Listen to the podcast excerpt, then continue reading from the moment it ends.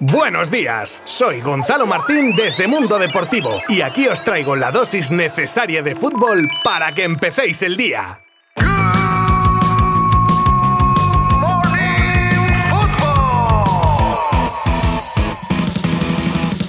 Muy buenas a todos y bienvenidos a un nuevo episodio de Good Morning Football. Ya estamos a jueves y no paramos, ¿eh? De contar noticias, rumores, fichajes, curiosidades. Bueno, oye, y que no falten. Para no perder las buenas costumbres, haremos un breve repaso de los resultados de los partidos de la Nations League de ayer y ya nos meteremos en harina con las noticias del día. Tenemos un bombazo mundialista con una selección que se puede quedar fuera de Qatar, como os adelantábamos ayer la renovación de Modric, el dardo envenenado de Busquets a la porta y que escucharemos de la boca del propio protagonista el efecto dominó que podría acercar más a Lewandowski al Barça, la noticia de la semana con Gareth Bale como protagonista y el Getafe y muchas cosas más que os contaré si me acompañáis los próximos minutos. Como siempre os habla Gonzalo Martín desde Mundo Deportivo. ¡Empezamos!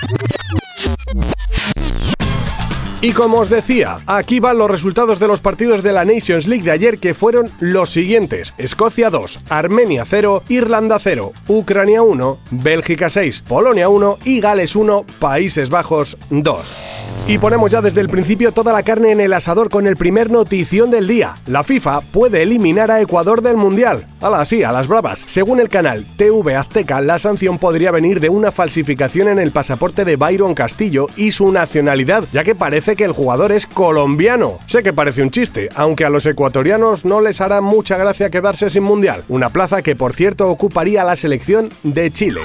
Ayer se hizo oficial algo que ya os contamos días atrás, la renovación de Luka Modric una temporada más, es decir, hasta que termine la próxima temporada. La renovación tuvo lugar en la ciudad del Real Madrid junto con Florentino Pérez, con la firma del contrato y el pertinente posado con la camiseta y el número 2023 como dorsal. Ayer era el turno también de salir ante los medios de Sergio Busquets y mira que podían hacerle preguntas sobre la selección, etcétera, ¿eh? pero salió el tema de las palabras de la porta sobre las nuevas rebajas salariales que se prevén y sorprendido Busquets contestaba así, con palito al presidente azulgrana. Le escuchamos. Eh, yo estoy aquí centrado en la selección. Eh, he escuchado que, se vienen diciendo muchas cosas, pero me gustaría que me lo dijeran a mí y no que me enterara por otros lados, pero no, no, que no nos han propuesto nada, como he dicho, que no sabemos nada más allá de lo que se puede escuchar por vosotros y, a mí no me molesta nada, son, son parte del juego, sí que creo que no es la mejor eh, decisión hacerlo a través de la prensa, mejor siempre directo y, en un cara a cara y como he dicho antes yo siempre estoy dispuesto a ayudar y a encontrar la, la mejor solución para todo.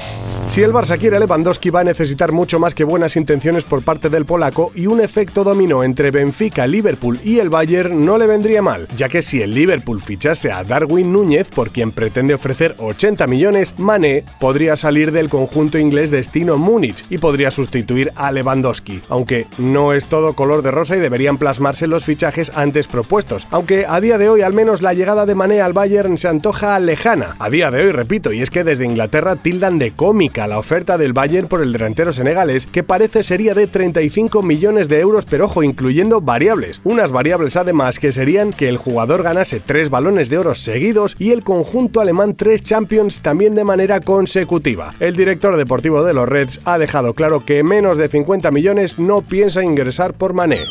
Quedando claro que el dinero no vale para lograr el objetivo de levantar la Champions, es por eso que la nueva planificación del PSG consiste en tener un cambio de mentalidad y vender a aquellos futbolistas que no terminan de convencer, pero la actitud de Leandro Paredes y Mauro Icardi, que se aferran al contrato para quedarse en el club parisino, ha hecho estallar a Jérôme Roten, exjugador del PSG, que habla de los dos argentinos como que se creen estrellas y no son nada, literalmente.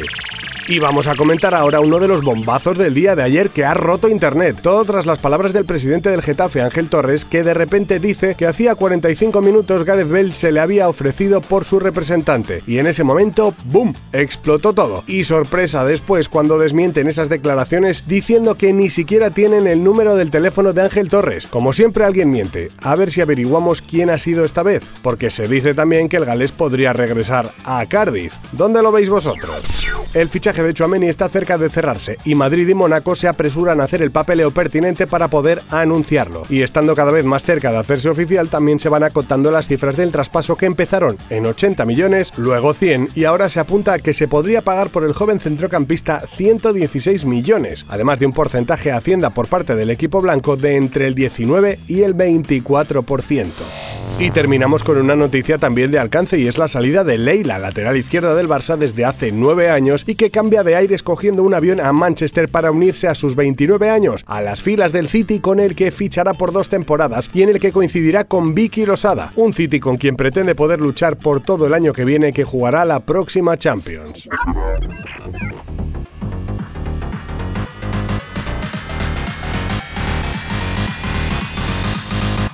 Y aquí terminamos un nuevo Good Morning Football. Espero que os hayan servido todas las noticias de las que hemos hablado en el día de hoy, que no han sido pocas, y me da que mañana para cerrar la semana vamos a volver con muchas más. Además de los resultados de la Nations League, con especial atención al partido de hoy de La Roja, a partir de las 9 menos cuarto, en el que buscará sumar sus primeros tres puntos, y que podréis seguir evidentemente con todo lujo de detalles desde nuestra web mundodeportivo.com. Abrazo virtual. Adiós.